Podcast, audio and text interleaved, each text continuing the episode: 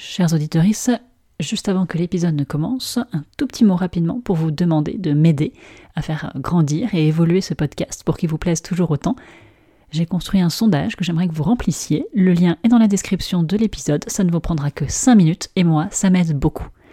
Merci, merci beaucoup d'aller le remplir.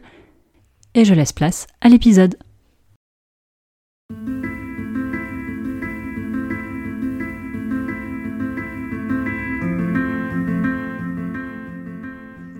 Bonjour à toutes et tous. Aujourd'hui, à la consulte, je reçois Laetitia, qui est médecin de santé publique. Son histoire illustre bien comment vie personnelle et vie professionnelle se croisent et se mêlent, et comment la vie peut nous mener loin de ce qu'on avait imaginé. Dans le parcours de Laetitia, il y a des maladies, les siennes et celles de ses proches, il y a un cursus scolaire qui coche les cases qu'il faut, et aussi un droit au remords, et au final, il y a maintenant beaucoup de bonheur, de confiance, et dans cet épisode, vous trouverez plein de réflexions sur ce que veut dire être soignant. Je vous laisse découvrir le parcours de Laetitia. Bonne écoute. Bonjour Laetitia. Bonjour Anise. Bienvenue à la consulte. Eh ben merci. Pour commencer, est-ce que tu pourrais te présenter de la façon dont tu le souhaites? Ouais, avec plaisir. Euh, eh ben, je, je m'appelle Laetitia, donc euh, j'ai 35 ans. Euh, je suis mariée, euh, maman d'un petit chaton depuis un mois, c'est important de, le, de le préciser. Euh, et euh, j'exerce comme médecin de santé publique.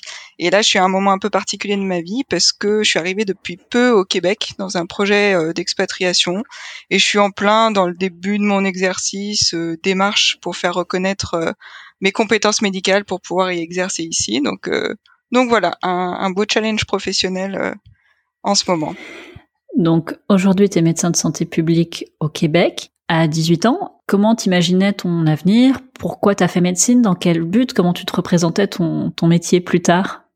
Alors c'est un peu un peu particulier parce que à 18 ans justement tout précisément, j'ai été dans une forme euh, d'année de césure parce que je venais de terminer des traitements pour euh, un lymphome hodgkinien, euh, sachant que euh, je voulais faire médecine avant avant ce pépin de santé là.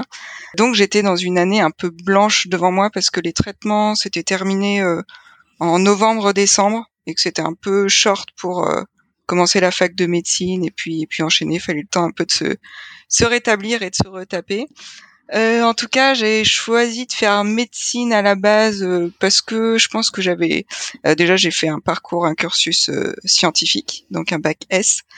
j'avais envie d'aller, de continuer dans un cursus un peu scientifique, mais pas que. J'avais, j'étais quelqu'un d'assez littéraire aussi, donc j'avais besoin de, de ces facettes un peu médicales, mais mais pas que, aussi humaines. Et puis je pense que je pense qu'il y avait aussi euh, un aspect un peu de, je dirais pas de revanche sociale, mais étant issu d'un milieu, euh, euh, j'ai envie de dire assez simple, mes parents sont euh, ouvriers, immigrés, il y avait aussi une, sorte de, fierté à faire des, des, belles études, des longues études, donc euh, c'était un peu ça le l'idée à la base. Et quand on m'a diagnostiqué ce lymphome, j'avoue que la première réaction c'est ah c'est un signe pour pas faire médecine.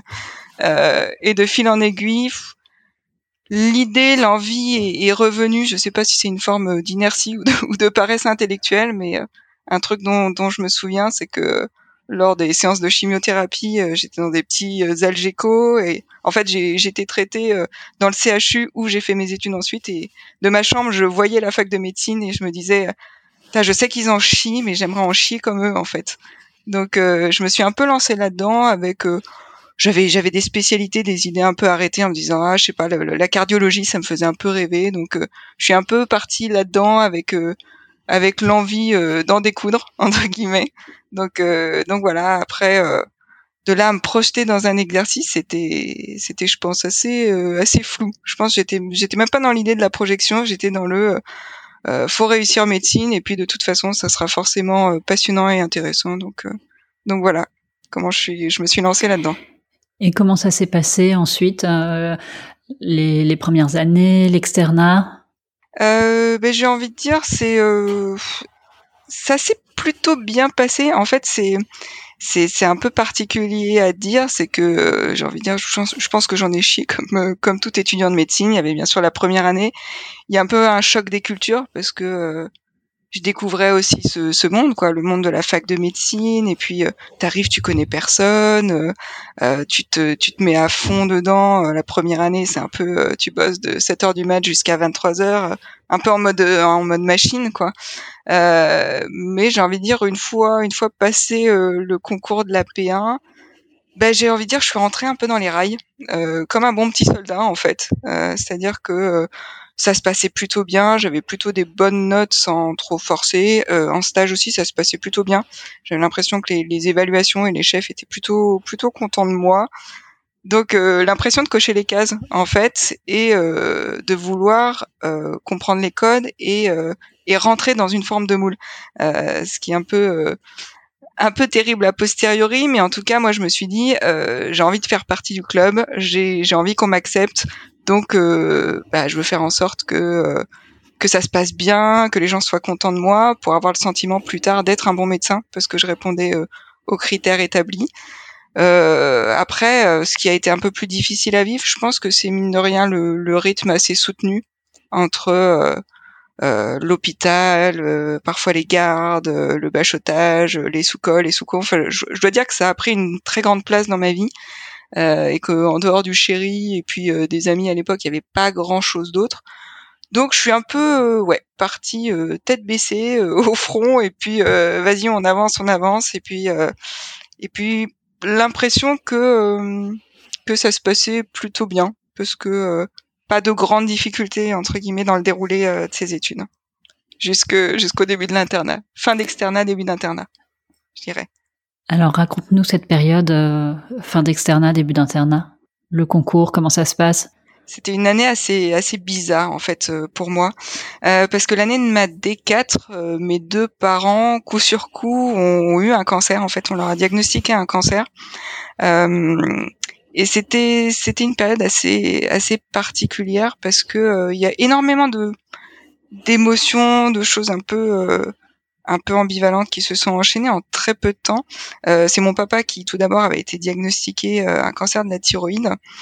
Et euh, avec cet épisode-là, je me souviens d'une chose, c'est que ayant les informations, puisque étudiante en médecine, j'avais pris ça de manière très distanciée, en me disant bon, c'est un cancer de la thyroïde, ça va, il va pas en mourir. Et puis j'avais pu l'adresser à un PH que j'avais vraiment apprécié dans un de mes stages, donc assez sereine entre guillemets face euh, à la maladie d'un parent et euh, et en même temps assez satisfaite parce que là où euh, avec mon propre lymphome j'ai été hyper déstabilisée déboussolée de, de, ne rien comprendre à ce qui se passait entre guillemets, d'avoir l'impression que le savoir et le pouvoir étaient dans les mains d'autrui et d'inconnus. Bah là, avec le cancer de mon papa, je me suis dit bon, je sais exactement ce qu'il a, je comprends la suite, je sais où l'adresser, donc j'ai l'impression que voilà, ça s'est ça s'est bien passé et c'est au moment des, des EC, enfin le, lendemain, en fait, je me souviens très bien, le lendemain des ECN, euh, le concours s'est hyper bien passé, euh, on a fait la fiesta, enfin c'était vraiment un moment, euh, un moment super, hyper joyeux. Et le lendemain, je commençais un stage, mon dernier stage en Samurea. Et je me souviens que j'ai eu ma maman au téléphone qui avait eu, je crois, sa, sa, biopsie ou en tout cas, c'est là qu'est tombé le, le, diagnostic un peu définitif de, bah, c'est une tumeur, c'est un cancer du sein. Euh, et on sait pas trop encore si ça va être chirurgie, chimio, euh, rayon, autre chose. Donc euh, un peu les montagnes russes émotionnelles, cette fin d'externat, surtout que mon, mon, stage en, en Réa SAMU m'a beaucoup plu, mais aussi, j'ai envie de dire, fortement impacté, parce que j'y ai vu des choses assez, assez dures, assez intenses, avec le sentiment de, de passer d'un drame à l'autre très rapidement, très, enfin, c'était c'était vraiment très particulier. Euh, plus à côté de ça, bah voilà, ma maman qui rentrait dans, dans ce processus-là. Donc euh, un été un peu bizarre parce que post CN, euh, plein de voyages prévus, ce petit truc derrière ma tête en me disant mais non, ça se trouve, ça va être comme mon père, ça va bien se passer. c'est, j'ai envie de dire, c'est une formalité, c'est un peu, c'est un peu triste à dire. Et puis juste avant l'internat, j'ai pris un poste de FFI en rhumato. Enfin, j'avais envie de un petit peu me, me préparer quoi à, l'internat et euh, ça s'est pas hyper bien passé parce que je pense que euh, j'avais cette espèce de stress du début d'internat qui arrivait mais en même temps je pense qu'il y a beaucoup de choses euh, latentes liées à la maladie à la souffrance au, fait de qu'est-ce que c'est d'être un patient, un proche aussi qui accompagne un patient, qu'est-ce que c'est d'être un médecin. Il y a beaucoup de choses qui sont un peu entrechoquées à, à ce moment-là et en fait, moi j'ai choisi la spécialité initialement de médecine générale. J'avais plutôt un bon classement aux ECN, mais j'avais j'avais apprécié mes stages en médecine G. Euh, j'avais envie d'une spécialité avec une vision globale, euh, une prise en charge globale de l'individu. Euh, voilà, donc j'avais pris médecine G et en fait j'ai pris un premier stage aux, urgences et clairement, genre le, premier jour de mon internat, mais j'ai été complètement mais paralysée. Mais je, je, me revois comme ça, impossible de réfléchir, impossible, un peu le sentiment, mais mais, euh, de pas comprendre en fait ce qui m'arrivait, mais vraiment pas. Euh, je suis rentrée chez moi et je, je pense que dans la nuit j'ai fait une sorte d'attaque de panique où juste je me suis dit mais c'est juste pas possible d'y retourner. C'est euh, c'était vraiment un truc un peu phobique quoi. Je j'avais l'impression que si j'y retournais j'allais crever quoi. Enfin c'était vraiment très bizarre, surtout que moi-même je l'avais pas vu venir en fait parce que j'ai jamais ressenti ces difficultés, jamais ressenti. Enfin donc euh, là, pour le coup, c'était, je pense, un peu comme le lymphome. J'ai pas vraiment compris ce qui m'arrivait et euh, bah, ça m'a un peu coupé euh, dans mon élan, quoi. De, bah ça y est, je suis interne, je démarre. Et en fait, putain, j'arrive, j'arrive juste pas à, faire ce qu'on attend de moi, à ce que j'attendais de moi-même. Et je comprends même pas comment comment c'est possible, quoi. Donc, donc voilà, période et année assez particulière, faite de, de montagnes russes et de Bon bah là où on pensait que les études de médecine, euh, passer l'externat, la première année, euh, ça allait être cool, bah en fait euh, là je me, je me paye un autre truc avec zéro visibilité sur mon avenir. Raconte un petit peu, enfin si tu veux bien sûr, ce... tu fais ton premier jour de stage aux urgences. Dans la nuit, tu fais cette, mhm. cette attaque de panique. Et ensuite, concrètement, tu fais quoi? Ouais. Alors en fait, c'était, euh, j'étais même pas aux urgences le premier jour, j'étais dans le service de post-urgence. Donc euh, et c'est c'est une période très très floue de ma vie, donc euh, je pense que je pourrais pas en dire avec dire ça avec beaucoup de, de détails. Je me souviens juste que j'étais balancée comme ça avec mon petit chariot au milieu du couloir, aller voir des patients. je crois qu'il y avait un senior aussi ce jour-là, mais qui a pas été super super aidant mais euh, vraiment je je savais même pas par quoi commencer l'impression que euh, mon cerveau était était juste euh, hyper hyper figé hyper bloqué. Je me souviens d'un truc c'est que j'essayais de faire bonne figure entre guillemets mais je pense que mon stress devait devait être palpable et qu'à un moment donné le le chef euh, dictait un de ses un de ses mots et a dit euh, il faudrait un avis psy euh, pour la nouvelle interne. Enfin un truc comme ça où je me dis oh merde putain ça s'est vu que ça va pas mais il le disait sur un ton de, rigolade boutane mais à ce moment-là je pense que c'était peut-être le pire truc à dire. Donc je rentre chez moi fin de la journée et en fait, c'est chez moi que j'ai fait cette espèce d'attaque de panique où vraiment là, je me suis dit mais mais non, je peux pas, je peux pas y retourner, c'est pas possible. Et euh, je crois qu'au final, euh, le lendemain, j'ai j'y suis pas retournée, un truc comme ça, et je crois que je suis allée voir mon médecin. Et c'est là où, vu l'état dans lequel elle m'a, elle m'a trouvé, euh, m'a dit bah non mais là va falloir, euh, va falloir t'arrêter, ça va pas fort. Enfin, puis je suis retournée aussi chez mes parents qui étaient vraiment en soutien. C'est une période très très floue. Tout ce que je sais, c'est que j'ai pas dû y retourner, que j'avais eu le chef de service aussi à l'époque au téléphone que lui m'avait dit mais t'inquiète pas, on va te mettre euh, dans la filière courte, enfin on, va faire en sorte que euh, euh ça, ça t'aide à prendre confiance, que ça se passe bien. Mais en fait, j'étais juste euh, plus en capacité du tout, quelles que soient les conditions, j'ai envie de dire, et c'était même pas de leur, de leur faute ou de leur fait, c'est que c'était c'était juste plus envisageable. Je pense que j'étais tombée de tellement haut, entre guillemets, psychiquement parlant, que j'étais plus au, stade d'essayer de trouver euh, comment me raccorder aux branches et comment euh, saisir les mains qui m'étaient tendues. Et donc voilà, j'ai été euh, rapidement en arrêt et j'étais super emmerdée par pour mes co-internes, quoi. hyper honteuse, hyper emmerdée, mais en même temps, il y avait vraiment un côté, ben, j'arrive pas à faire autrement. C'était vraiment ça, quoi. Alors, à ce moment-là, tu sais pas comment tu vas faire pour mettre un pied devant l'autre pour retourner euh, travailler, si je comprends bien. Manifestement, tu l'as fait parce qu'aujourd'hui tu es médecin. Comment ça s'est passé? Comment tu as trouvé euh, de l'aide, du soutien? Comment tu as réussi à finir ton cursus de médecine? Ça s'est passé comment? Euh, bah, Ça s'est passé en plein d'étapes en fait. Euh, première étape, j'ai envie de dire, ça a été euh, l'arrêt l'arrêt médical quoi. C'est moi il m'a fallu un an pour recommencer mon internat. la première aide, bah, ça a été bien sûr mes proches et mes parents qui heureusement, je l'ai pas dit, mais ils vont très bien aujourd'hui, ils sont en, en bonne santé. Euh, la première étape, ça a été, bah, ma mère a eu le réflexe de rappeler la psychologue euh, qui me suivait à l'époque, ou en tout cas qui était là en hôpital de jour au moment des, des chimios, parce qu'on on avait noué une forme de, relation amicale. Donc euh, les échanges s'étaient poursuivis après mon, traitement, sans prise en charge par ailleurs. Et donc elle l'avait un peu appelé à l'aide en disant bah écoute Laetitia va pas bien, euh, qu'est-ce qu'on peut faire? Donc je l'avais vue un peu en larmes tout ça et puis elle m'avait donné les coordonnées d'un psy qu'elle connaissait euh, que je, je, suis allée voir. Et en fait je me souviens très bien lui m'a dit bah écoutez vous êtes en train de faire une dépression euh, sévère.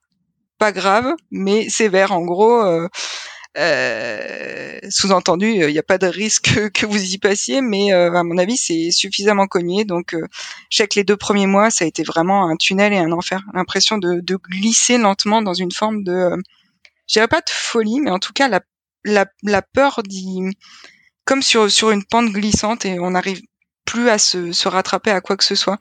Donc ça a été assez compliqué et puis au, bout de deux mois, euh, j'ai réussi à refaire euh, des choses entre guillemets, mais encore une fois, ça reste, euh, ça reste assez flou cette période. Tout ce que je sais, c'est que à l'époque, c'est je sais pas ce que je vais faire. J'envisage pas forcément de continuer médecine parce que vu que je me sens plus en capacité de retourner à l'hôpital, de voir des patients, enfin c'était comme une sorte de point de non-retour. Et puis petit à petit, j'ai envisagé plein de trucs, euh, des plus euh, farfelus, où je me, je me, voyais à un moment donné dire oh bah je vais créer des bijoux ou je sais pas quoi. Enfin, on essaie de, de, sortir un peu la tête de l'eau et voir ce qui pourrait nous plaire. Et puis au bout d'un moment, je me suis dit oh, ça serait quand même dommage de, de balancer toutes ces études-là et des études qui euh, par euh, par certains aspects euh, m'ont plu quoi et que que j'ai réussi donc euh, c'est posé la question du droit au remords. Moi je me suis dit à l'époque bon voir des patients je, ça me semble difficile ou pas possible. Donc devant moi je m'étais dit assez bêtement bon il y a biologie médicale ou santé publique. Et euh, le truc un peu basique, je me suis dit, je veux pas avoir de patient, mais je veux pas être derrière un microscope, donc euh, bon, on va choisir santé publique, mais sans plus savoir euh, ce que c'était que cette spécialité. Je me suis en plus pas forcément renseignée sur la spécialité. Honnêtement, j'étais juste en incapacité de faire ces démarches, d'aller chercher de l'information. Enfin, faut, faut savoir que quand on vit une dépression et que hum, quand on remonte la pente, euh, tout ce qui semblait facile à faire avant, tout est très compliqué en fait. Donc euh, tout ce que j'ai réussi à faire, c'est d'aller voir le coordonnateur euh, de DEST de médecine générale, qui lui m'a encouragé à faire mon droit romain. Et donc ça s'est passé comme ça, sans trop de difficultés. Et donc ensuite, je suis arrivée au début d'internat dans une spécialité qui m'emballait pas plus que ça, mais au moins dès le premier stage, un cadre hyper bienveillant hyper doux, hyper calme, limite feutré, j'ai presque envie de dire. J'ai commencé dans un stage d'hygiène euh, hospitalière et d'épidémiologie. Euh, ça me passionnait honnêtement pas plus que ça, franchement. Euh, et puis j'avais l'impression de pas savoir grand chose, donc se retrouver euh, à faire des projets devant son ordi, voir du monde, et puis des, des nouveaux métiers hein, qu'on connaît pas forcément. Mais au moins je me suis dit, euh, ça a l'air de le faire. Les gens ont l'air satisfaits. Euh, j'ai l'air de suffisamment donner le change, donc ça passe. Et au moins, c'est pas stressant. Les gens sont sympas. Donc j'avançais comme ça avec des stages qui me plaisaient plus ou moins jusqu'à un stage ou en tout cas une rencontre euh, d'une médecin de, de, santé publique dans une ARS qui m'a qui m'a vu au passage dans un autre stage et qui m'a un peu chopé par l'épaule en disant toi tu vas venir bosser avec moi et elle travaillait dans le service de prévention promotion de la santé et euh, j'avoue que c'est le, le, rencontre avec euh, ce champ-là de la santé publique, plus le fait que petit à petit, mine de rien, je remontais la pente, euh, que je retrouvais euh, euh, le moral, que je retrouvais mes capacités intellectuelles, psychiques. Ça a été en fait un, un, chemin en parallèle entre je vais mieux et en même temps, je rencontre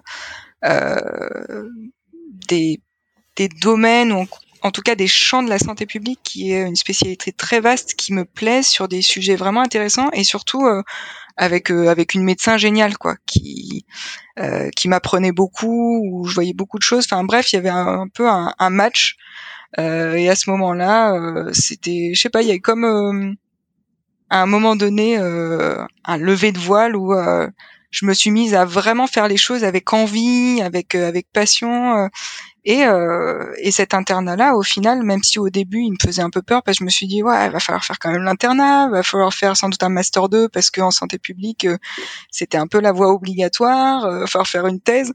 Bon, au final, euh, pendant une année de mon, une année de mon internat, bah, j'avais mon stage, j'avais mon master 2, j'avais un DU, je faisais de l'associatif en parallèle. Enfin, et tout ça, c'était hyper plaisant parce que c'était pas euh, c'était pas répondre à euh, un cadre extérieur ou à une volonté extérieure de il faut faire ci, il faut faire ça.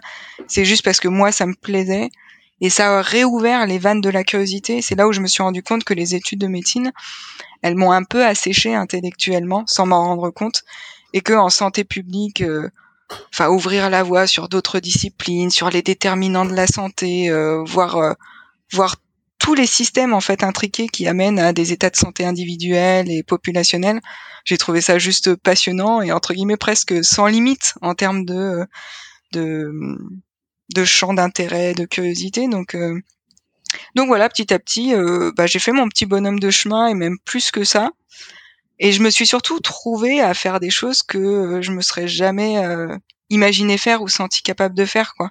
Donc ça a été vraiment hyper satisfaisant de retrouver confiance en moi par ce biais-là, en fait. Quand tu racontes cette histoire, j'ai l'impression qu'il y a un espèce de, de cercle vertueux qui s'est mis en place où finalement tu as commencé à aller mieux. Alors j'imagine qu'il y avait euh, peut-être un traitement médicamenteux, une psychothérapie pour ta dépression et en même temps un travail qui te donne confiance en toi avec des, des encadrants qui, qui vraiment te, te stimulent et que ton travail a nourri ton épanouissement et ton épanouissement a nourri ton travail. Mmh. Ouais. C'est, c'est exactement ça. Euh, comme tu le, ouais, c'est, c'est vraiment euh, ce, ce, cercle vertueux. Euh, maintenant, je l'analyse aussi sous le prisme des déterminants de la santé. C'est vraiment comment je me suis euh, construit un environnement favorable à ma propre santé, ce qui n'avait pas été précédemment le cas du fait de mon environnement, mais aussi du fait de mes propres comportements. Euh, et par comportement, j'ai envie de dire euh, bah, le fait de faire les choses sans trop se poser de questions, et puis euh, peut-être focaliser aussi sur ce qui peut paraître négatif aussi parfois. Donc là-dedans, j'ai une posture, j'ai beaucoup de recul par rapport à ce que j'ai vécu, c'est-à-dire que je me pose pas nécessairement comme victime du sort ou du système, même si je sais qu'au niveau systémique et organisationnel, il y a des choses à redire, mais je pense que euh, on apprend aussi de, de ces épreuves-là en changeant sa façon de faire. Par exemple, euh, bien sûr, au moment dur de la dépression, bah, j'avais le suivi avec le psy. Bon, il n'y avait pas vraiment de psychothérapie, mais ça se limitait un peu aux, médicaments euh, initialement, ce qui était au final vraiment nécessaire. Mais ensuite, il y avait vraiment le côté, euh, bah déjà, tu un rythme de vie euh, soutenable. Euh, c'est con, mais juste des horaires de boulot, de jours, un peu cadrés, qui te laissent de la place pour autre chose. c'est quand même quelque chose de, de super. ensuite de ça, oui, c'est d'arriver à trouver vraiment des sujets qui te, qui te passionnent avec euh, des encadrants qui sont inspirants, qui te valorisent aussi. Euh, moi, j'ai trouvé qu'en médecine, ce qui était un peu dommage, c'est qu'assez euh, en fait, du fait de ce concours des ECN et de tous les enjeux qu'il pouvait y avoir pour les facs, moi j'avais un peu le sentiment que euh, c'était jamais assez ce qu'on faisait. C'était jamais assez bien. On était les pires tirs au flanc, alors que j'avais l'impression qu'on on bossait, mais mais plus que ce que je voyais autour de moi, euh, d'autres copains euh, dans d'autres filières. ce que j'aimais en santé publique, c'est que ben on valorisait, on pointait plutôt ce qui était ce qui était bien.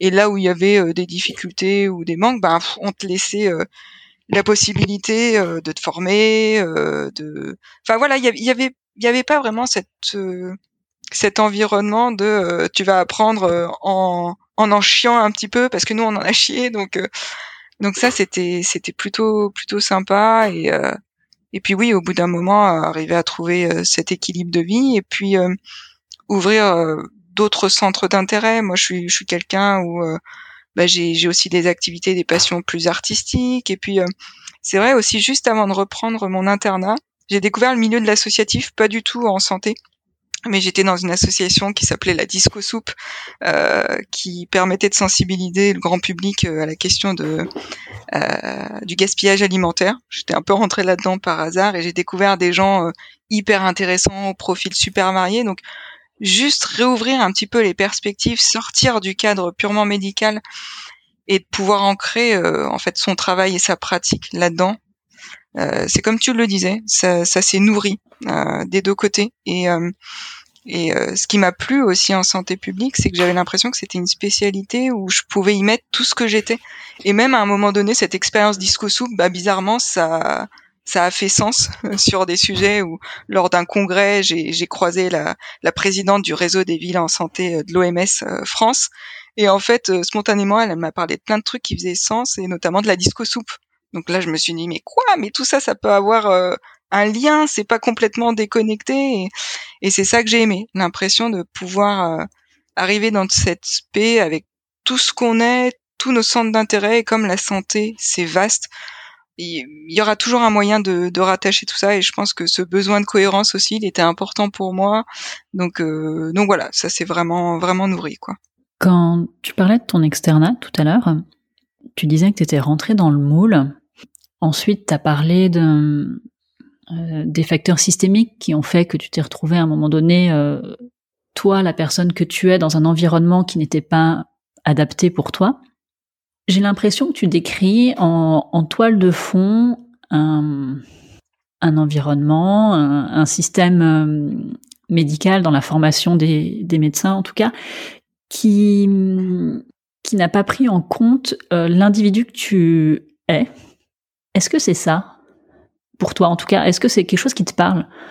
Euh, C'est difficile à dire, j'ai envie de dire oui et non. Je pense que c'est un système qui a du mal à prendre euh, prendre en compte l'humain en fait tout simplement et c'est un peu c'est un peu triste et terrifiant de dire ça du, du système médical mais euh, en dehors de mon histoire personnelle, et c'est sûr que j'ai eu des, des, liens avec la médecine bien avant de commencer médecine et sous un sous un angle très particulier, euh, où entre guillemets ce cadre un peu délétère et un peu maltraitant. Malheureusement, je l'ai connu en tant que, que patiente. Euh, ben je, je trouve qu'en fait, c'est euh, c'est un système et un cadre qui prend pas soin des, des soignants en fait. Donc euh, comment ensuite voulez-vous que ces soignants puissent prendre bien soin des autres? Enfin, c'est euh, je trouve que c'est pour moi en tout cas en être sorti et a posteriori et et sans doute que ma vision, elle est pleine de biais. C'est vraiment euh, que mon histoire et je veux certainement pas en faire une généralité. Mais de mon point de vue, avec mes, mes biais euh, liés à ma propre histoire et à mon vécu, et puis euh, au fait qu'on est maintenant très à distance de, de cet épisode-là, ouais, j'ai le sentiment que on, on, oublie l'humain. on veut vous faire croire que pour faire médecine, faut être surhumain faut, faut, faut transcender en fait sa, dimension humaine. C'est que nous, on n'a plus les mêmes besoins des que les autres. On n'a plus besoin de dormir, on n'a plus besoin de manger, on n'a plus besoin d'intimité, euh, on n'a plus besoin qu'on nous valorise. On a, enfin, toutes ces choses-là. Et, et, en plus, moi, j'ai exercé au début de ma carrière aussi comme médecin de PMI je me dis mais mais toutes ces choses là elles, elles définissent la maltraitance pour un enfant comment comment est-ce qu'on pourrait se dire que ça, ça ça pourrait pas définir une forme de maltraitance pour des adultes aussi? Donc euh, et puis il y a aussi le, le, sentiment moi je trouve que c'est un c'est un, système assez euh, assez pervers moi je verrais ça comme un, une, une relation amoureuse où en fait la personne t'as l'impression de tout donner pour cette personne là et que c'est jamais suffisant.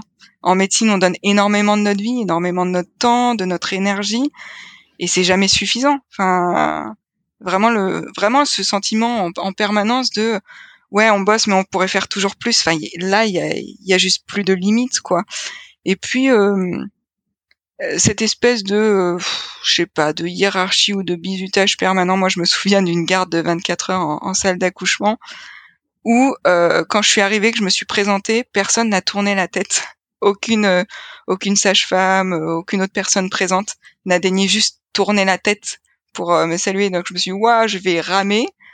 Et pendant 12 heures, le temps de se familiariser avec les personnes, qu'elles nous fassent confiance, qu'on commence à faire des choses, bam, l'équipe qui change, donc faut tout recommencer. Enfin, c'était juste à un moment donné, euh, ouais, c'est c'est tout un système qui prend pas en compte euh, l'humain. Et je pense qu'aussi ce qui m'a manqué en en médecine et, ce que j'attendais de ces études, c'est d'arriver à travailler avec euh, notre personnalité, nos émotions, notre sensibilité, parce que je pense qu'elles sont éminemment au service du soin, du prendre soin de l'autre, euh, et que et que ça, ça m'a vraiment manqué. Euh, ça, voilà, il y a, y, a, y a, tous ces questionnements-là. Moi, je repense à, un patient, notamment un cas qui m'avait fortement marqué en médecine interne, un monsieur euh, de, de 70 ans euh, qui venait pour euh, pour une maladie de Crohn, euh, qui se, se, réactivait. Et je me souviens qu'en tant qu'externe, on m'avait envoyé faire son interrogatoire, son examen clinique, et que quand je suis arrivée dans sa chambre, j'ai bien vu qu'il avait absolument pas envie de me parler ou de quoi que ce soit.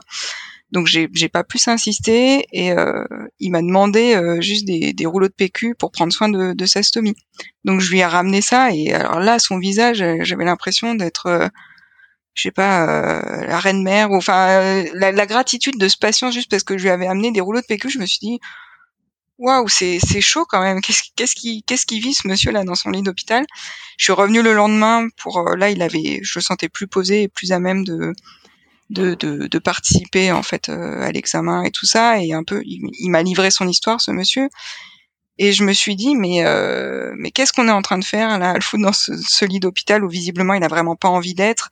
Sa maladie il semble arriver à la gérer dans son quotidien. Enfin ça, ça faisait pas sens pour lui en fait cette hospitalisation. Et puis avec le, le sentiment que le, le, le, cadre était maltraitant pour lui. Il me disait qu'il osait même pas sonner pour demander euh, le bassin parce que euh, parce que les gens étaient pas agréables. Enfin, il avait vraiment l'impression de, de, de plus être un être humain qui nécessitait euh, qu'on prenne soin de lui. Enfin, vraiment, je voyais quelqu'un de de terrorisé qui ne comprenait pas ce qu'il faisait là. Et je sais que j'étais revenue le, le lendemain dans le service à me questionner en me disant ah mais je suis sans doute trop empathique. J'avais le sentiment de pas encore être euh, passé du côté des soignants en me disant ouais je suis quand même trop du côté des, des patients à comprendre ce qu'ils vivent et j'ai pas encore fait le, le switch. Je suis pas passé euh, de l'autre l'autre côté du miroir. Et en même temps euh, j'ai retrouvé le patient ce monsieur était avait chuté dans la nuit en allant aux toilettes parce qu'il avait bien sûr pas osé sonner et euh, il me disait qu'il avait vraiment une, une, douleur au niveau euh, des côtes, au niveau à gauche. Donc j'étais retourné voir le médecin en disant ça serait quand même bien de lui faire une petite radio euh, thoracique, tout ça. Puis je crois que le, le médecin avait pas trop euh, sur le tout, sur le coup tiqué, mais je voyais, je voyais vraiment un, corps médical focalisé sur il a telle pathologie, faut lui faire ça, faut lui faire tel examen. Enfin, et, et, je trouvais que mes, mes réflexions à moi sur le cadre global de la prise en charge n'avaient pas vraiment leur place mais en même temps, je me sentais pas du tout légitime. Je me disais juste, bah oui, euh, je suis externe, je suis juste trop nul, j'ai pas encore capté euh, qu'est-ce qui était important et urgent euh, à faire. Et donc, j'ai j'ai quitté ce stage-là et je crois qu'après, j'ai fait une vacation, un truc comme ça, d'être soignante dans un service d'urgence chirurgicale. Et là, ce qui m'a frappé, c'est que j'ai revu le nom de ce patient sur le tableau et en fait, il se trouvait que ce monsieur avait perforé euh, sa rate parce qu'il s'était fait euh, une fracture euh, de côte gauche. Et là, je me suis dit, mais c'est quand même fou. on hospitalise des gens pour qu'ils ne soient plus malades avec le sentiment qu'en fait, on les met à l'hôpital et, ils se dégradent avec ce, ce monsieur qui qui s'est fait mal, s'est abîmé parce qu'il n'osait pas sonner et que Enfin bref, il y avait, toutes ces choses-là et, et, ça revient vraiment à cette idée de comment est-ce qu'on construit une relation de soins, mais aussi comment on construit euh, une relation à une équipe et une institution, un cadre qui est fondamentalement bien traitant et bienveillant. Et comment on comprend que en médecine, on n'est pas là pour la médecine, on est là pour euh, les patients et les individus. Et je pense que c'est euh, toutes ces réflexions d'éthique euh, aussi de compréhension euh, de la relation de soins qui m'a qui m'a vraiment manqué euh, durant mon, mon externat et que et que je regrette peut-être que ça et sans doute que ça s'est vraiment amélioré depuis mais mais mais je pense que ça ça a été vraiment un manque durant mes années d'externat. Je sais pas si je me suis éloignée de la question ou pas. J'ai l'impression d'avoir digressé, mais. J'avoue, je ne sais même plus quelle est la question que j'ai posée, mais c'est pas grave parce que c'était hyper intéressant et que c'est une question qui moi me semble euh, fondamentale. C'est qu'est-ce que soit on fait pour être euh, un bon soignant. Déjà, il faut définir ce que c'est qu'un bon soignant et hum, quelle attitude est-ce qu'on a dans le système dans lequel on travaille pour être un bon soignant? Et bon, après, comment est-ce qu'on fait changer le système? Personnellement, je trouve que c'est une question qui me dépasse un petit peu. Mm, mm. J'essaye de rêver à ce que pourrait être ce système. C'est déjà pas mal, je pense, pour commencer. Mm. Et bon, pour revenir à toi, est-ce qu'il y a un moment donné dans ton parcours où tu t'es dit, je suis guérie, et non seulement je suis guérie, mais en plus, je suis sortie du moule et je suis à ma place? À ma place, oui, c'est certain. Honnêtement, euh, euh, la santé publique et mon, parcours m'y a vraiment amené. Euh, et je me sens pleinement médecin. la santé publique, ça m'a permis de renouer en fait avec avec ce que c'est que d'être médecin, avec enfin vraiment en plus ça, ça a ouvert tellement tellement d'horizons. Après la question de la guérison, c'est c'est c'est une question éminemment difficile pour moi, euh, non pas du fait de la dépression, mais plus du fait du lymphome. Euh, ça, c'est, c'est encore compliqué. Je pense que c'est ça a un peu imprimé tout mon rapport à la médecine parce que parce que on, on, parlait de je sais que c'est un c'est un sujet un peu compliqué pour euh, pour des soignants euh, euh, la question des, des violences médicales de la maltraitance mais j'avoue qu'à la fin moi de mes traitements le PUPH des matos que j'avais vu à l'époque fin fin de mes traitements, dernière fois que je le voyais, euh, qui m'a dit dans un demi-sourire un peu ironique, en fin de consultation, bon bah revenez dans 20 ans pour votre cancer du sein, en se marrant. Et, euh, et j'avoue que euh, dans trois ans, je serai à 20 ans de mes traitements, et c'est comme une espèce d'épée de Damoclès qui a sur ma tête. Donc je sais que ça, ça a malheureusement un peu euh, un peu un peu fait des dégâts hein, tout ce que tout ce que j'ai vécu à ce moment-là et il y en a eu d'autres hein, des, des, des, des, phrases assassines et des, des maltraitances qui m'étaient adressées ou adressées à d'autres patients dont j'ai été témoin donc guéri euh, j'ai envie de dire je sais pas mais en tout cas je me considère plus comme malade et pas comme malade euh, je me considère comme médecin je me sens hyper à ma place parce que j'ai l'impression que euh, j'ai plus le moule justement j'ai plus le cadre et c'est ça qui me plaît énormément. Et je pense que pour être épanoui en tant que, que soignant, bien sûr, il faut, il faut quand même rentrer dans une forme de, de cadre ou de moule intellectuel parce qu'il y a tout un raisonnement, il y a tout un rapport au savoir euh, euh auquel il faut adhérer, euh, qu'il faut, euh, qu'il faut pleinement intégrer. Mais je pense que c'est aussi un processus un peu d'individuation où à un moment donné, il, faut il faut lâcher les, les, les, figures justement du bon du mauvais médecin et il faut pleinement devenir soi. Je pense que la question, je pense qu'on peut être bon et mauvais médecin à la fois en fait. Ça dépend des jours, ça dépend des moments, ça dépend des patients. Euh, il faut juste euh, cheminer avec une forme de réflexivité sur sa pratique et euh, à un moment donné euh, le faire à sa sauce quoi. Et, et, pas avoir le sentiment de devoir coller euh, à une image ou à un cadre en disant oh, quand même ça fait pas trop médecin ou euh, j'aimais bien dans un épisode précédent du podcast je crois que c'était Nance qui disait que sa tenue de travail c'était des t-shirts rock tout ça je pense que c'était le dit sur le, le ton euh, de la blague mais je pense qu'en même temps euh, ça fait peut-être plaisir de, de, de pouvoir colorer son exercice avec fondamentalement ce qu'on est en fait. Pouvoir amener l'humain l'être humain qu'on est au contact d'autres euh, d'autres que soi-même. Et je pense que les patients le sentent aussi.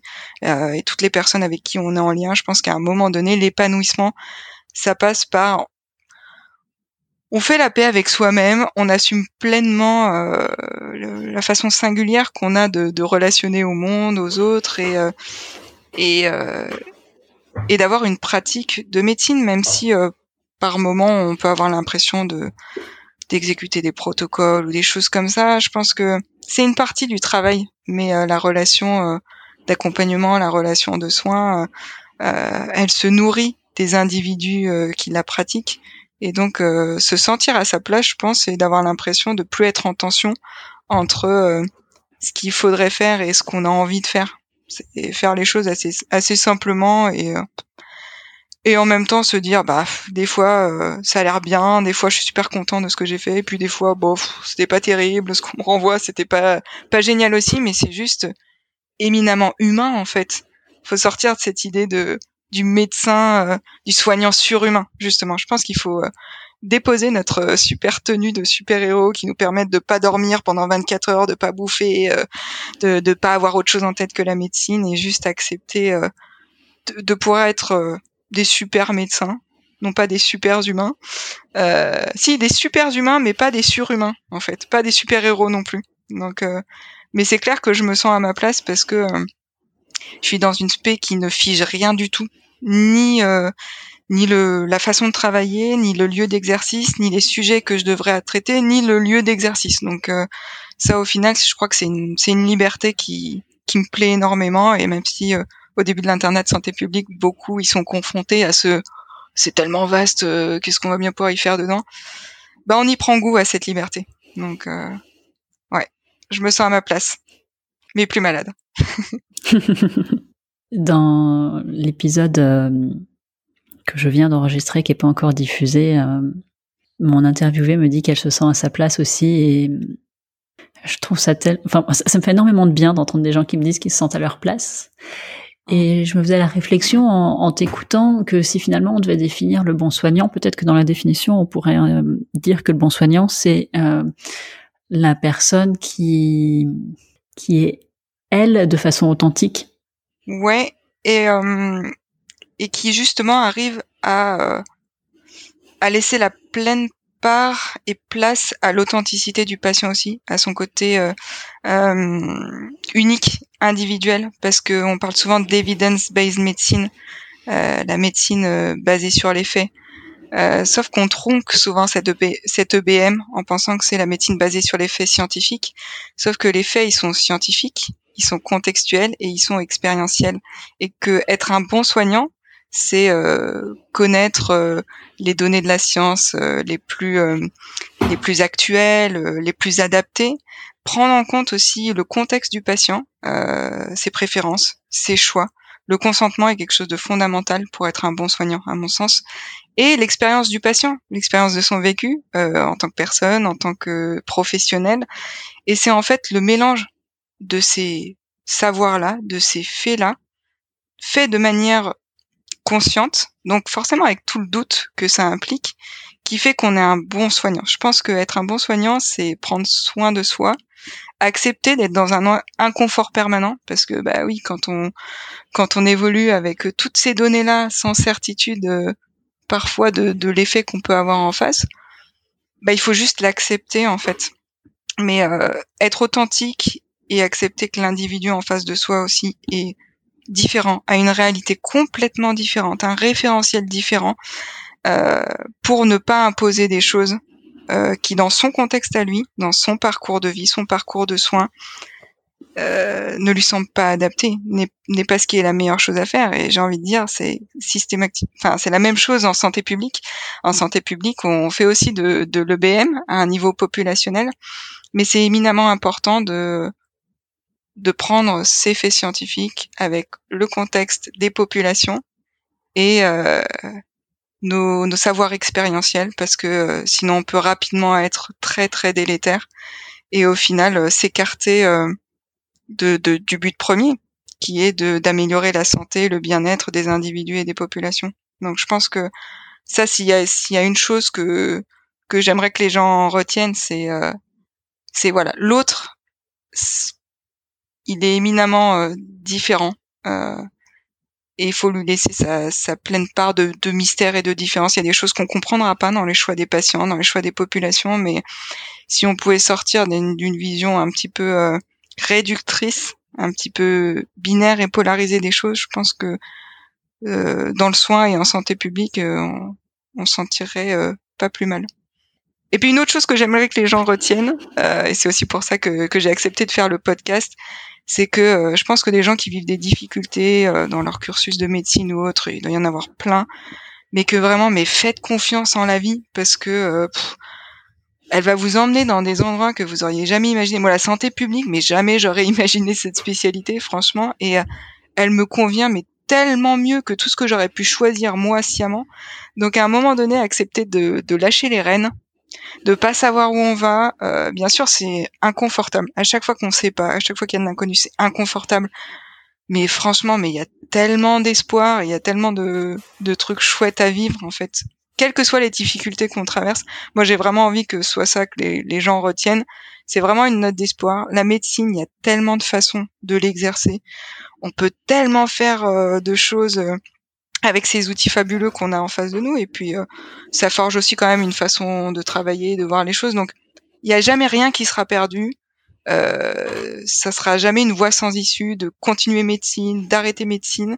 Juste la vie, elle est tellement plus vaste que ce que vous pouvez imaginer que franchement, take it easy. Tout ira toujours très bien, vraiment. Il y a toujours, toujours une lumière au bout du tunnel. Ouais, ça c'est sûr. Et alors, toi, après ton internat, t'as fait quoi?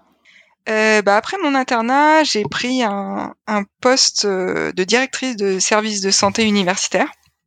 Donc j'ai fait ça euh, pendant un an et demi à peu près. Euh, c'était c'était vraiment sympa parce que j'étais dans une petite université, on pouvait mener plein de plein de projets. L'aspect managérial, j'avoue que ça a été un peu un peu costaud, surtout que je dirigeais un, un site, euh, enfin un site, un service qui était présent sur trois sites. Enfin c'était c'était un peu compliqué. J'avais pas de boulot. Euh, j'avais pas de boulot, n'importe quoi. Si j'en avais plein du boulot, mais j'avais pas de bureau, euh, j'avais pas d'endroit où moi je pouvais travailler, donc j'étais un peu nomade, j'avais pas vraiment de soutien administratif euh, à la hauteur. Donc à un moment donné, j'ai préféré euh, euh, passer à autre chose et j'ai pris un poste de, de, médecin de protection maternelle et infantile.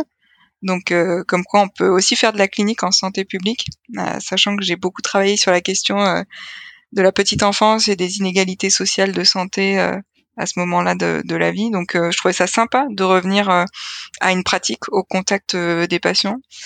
donc voilà. Et puis là, maintenant, au Québec, ça va être un boulot un peu plus classique, j'ai envie de dire, de médecin de santé publique à un, échelon régional.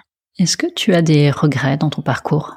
Pas vraiment en réalité, parce que même les choses qui maintenant me semblent pas adaptées ou j'aurais pu faire autrement ou euh, même pas parce que ça ça m'a mené là où je suis et je sais pas moi je, je vois une vraiment un sens à, toutes ces épreuves toutes ces difficultés euh, tous ces mauvais choix toutes ces impasses. Enfin je veux pas faire du Edith Piaf mais je crois que je regrette rien en réalité.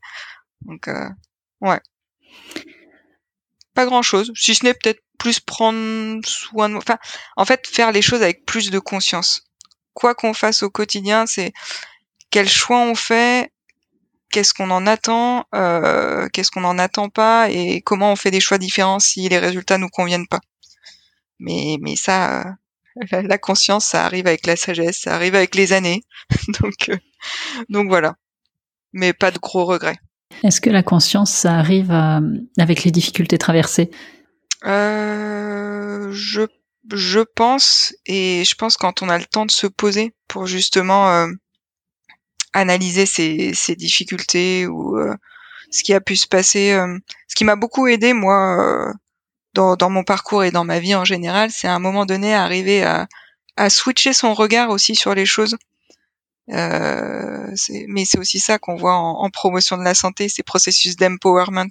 Comment à un moment donné, euh, on améliore euh, les aptitudes individuelles pour euh, aussi euh, avoir des, des collectifs qui arrivent à porter des projets, à, changer leur environnement. Donc, j'ai oublié ta question initiale, comme d'hab, mais qu'est-ce qu'on disait?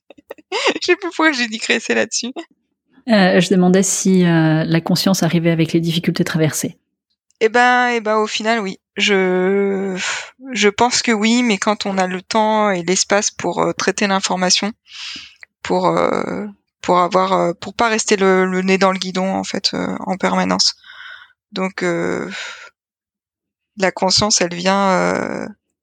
en fait, dès qu'il se passe un événement dans votre vie, il y a tellement de façons de les vivre en réalité. Un même événement. C'est pour ça que je disais aussi, je fais pas de généralité parce que je sais très bien que ce que j'ai vécu, euh, quelqu'un aurait pu vivre la même chose que moi et il aurait entendu, retenu, compris, euh, euh, vu des choses complètement différentes en fait. Donc, je trouve que d'arriver à créer de l'espace entre entre les événements qui nous arrivent, notre façon d'y réagir, petit à petit ce, ce, processus est beaucoup plus facile à faire. Donc euh, les réponses et les réactions adaptées, elles sont aussi euh, beaucoup plus simples. Donc euh, quelles que soient les réactions, les, les, événements, que ce soit des difficultés ou des épreuves, je pense qu'il y a matière à, il y a matière à, à comprendre et à évoluer, à grandir tout le temps. J'aurais encore, allez, trois questions. Est-ce que ça te semblerait juste de te dire que la médecine t'a fait du mal et en même temps, t'as fait énormément de bien. Exactement, ouais. Et c'est là aussi où euh, bah, ça plaide pour euh, sortir de la, dualité en disant ça c'est bien, ça c'est mal. Bah ça peut être les deux en fait. C'est, je, je veux pas prêcher le en même temps, hein. mais euh, mais mais oui en fait. Et, et, je pense que c'est le cas pour pour beaucoup de beaucoup de choses en fait ça, ça dépend des, des, moments de votre vie, ça dépend euh, de tout un tas de choses, mais c'est sûr que en tant que euh, en tant que patiente, euh, la médecine m'a fait du bien parce que elle m'a guéri d'un lymphome, elle m'a guéri d'une dépression et de tout un tas d'autres petits bobos, et qu'elle a aussi pris soin de mes proches puisqu'ils vont bien aujourd'hui. Donc merci la médecine et merci tous les, les, praticiens et tous les médecins. Elle m'a fait du mal aussi parce que je pense que ben malheureusement, euh, elle a peut-être des fois pas conscience de, ce qui est important et de ce sur quoi il faut faire gaffe. Donc, elle a créé d'autres problèmes et d'autres difficultés. Et sans doute que euh, la dépression, euh, bah, elle y a joué en grande en bonne partie. Elle l'a un peu constitué aussi. Euh, et puis en tant que, soignante aussi, elle m'a abîmée, mais en même temps elle m'a permis de, me transcender sur d'autres d'autres choses. Donc je pense que la médecine, elle est à l'image de, beaucoup de choses dans notre société. C'est euh... et puis aussi, euh, elle est, elle est à l'image euh, des inégalités en fait globalement. C'est que, comme je le disais, hein, euh, une même chose peut peut faire du bien à un endroit et puis peut creuser d'autres inégalités ou d'autres difficultés. C'est donc, mais je suis d'accord avec cette cette formule. Ouais. Alors, je me doute de la réponse, mais est-ce que aujourd'hui tu es un médecin heureux? ouais, alors j'ai un peu les chocottes, j'avoue, parce que là, euh, au Québec, en fait, je fais un stage d'évaluation de trois mois parce que c'est le parcours un peu obligatoire euh, pour euh, pour avoir le droit d'exercer en tant que, que médecin français, euh, donc non québécois. Donc j'ai un peu les, les pétoches de me confronter à voilà encore à une évaluation, euh, sachant que la santé publique c'est super vaste et que euh, on connaît tous ces syndromes de l'imposteur à certains moments de notre carrière. Donc on se dit oh mon dieu mais qu'est-ce que je fous là? Ils vont se rendre compte que que je suis archi nul, que je sais rien faire. Donc euh, j'ai les pétoches, mais globalement je suis un médecin heureux parce que parce que j'adore ce que je fais et que même en santé publique, là où au final euh, j'adorais le relationnel, j'adorais le rapport à l'autre, la prise en charge globale, ben, je l'ai retrouvé en santé publique. Mais plus que ça, je pense que plus que jamais, je suis, euh, je suis une personne et je suis une femme heureuse en fait. Donc, euh, et l'un alimente l'autre. C'est génial. Et la dernière dernière question du podcast, quelle est ta tenue de travail? Actuellement, euh, c'est euh, hyper confort parce que je suis en télétravail à 100% euh, du fait de, de la pandémie et des, des mesures sanitaires. Donc c'est euh, pantalon, tout ce qu'il y a de plus basique avec un pull, un plaid sur moi parce qu'au Québec il fait froid en ce moment et que mon petit chaton aime bien aussi se mettre sur mes genoux. Donc c'est assez sympa d'avoir des petites visioconférences dans ce cadre et dans, cette tenue. Mais après, c'est vrai qu'en santé publique, il n'y a pas une seule tenue et une blouse. Et dans mes autres boulots, euh, j'étais habillée différemment. Mais euh, là, euh, ma tenue de travail, c'est ma tenue du quotidien. Super. Je te remercie, Laetitia, d'avoir raconté ton histoire jusqu'ici. Et j'espère que tu auras l'occasion un jour de nous raconter ton aventure québécoise. Bah avec grand plaisir et puis merci à toi Annelise parce que si pour moi c'était une forme de, sortie de zone de confort euh, de parler de choses aussi euh, aussi intimes, je pense que c'est intéressant pour cheminer. Puis je me dis qu'à l'époque euh, où j'ai rencontré des difficultés, j'aurais adoré entendre ça, tomber sur ce type de podcast. Donc merci infiniment à toi et puis très bonne continuation et au plaisir de se reparler. Merci. L'épisode est maintenant terminé et j'espère qu'il vous a plu et inspiré. Je vous invite à me rejoindre sur le compte Instagram de la consulte, at podcast la consulte, ou sur le compte Twitter, at podlaconsulte. J'attends avec impatience vos retours sur l'épisode que vous venez d'écouter et j'attends également avec impatience vos propositions d'invités ou vos témoignages de médecins. Pour soutenir le podcast, je vous serai très reconnaissante d'en parler autour de vous et de mettre une note 5 étoiles avec un commentaire sur vos applis de podcast. Merci de m'avoir écouté jusqu'ici et à bientôt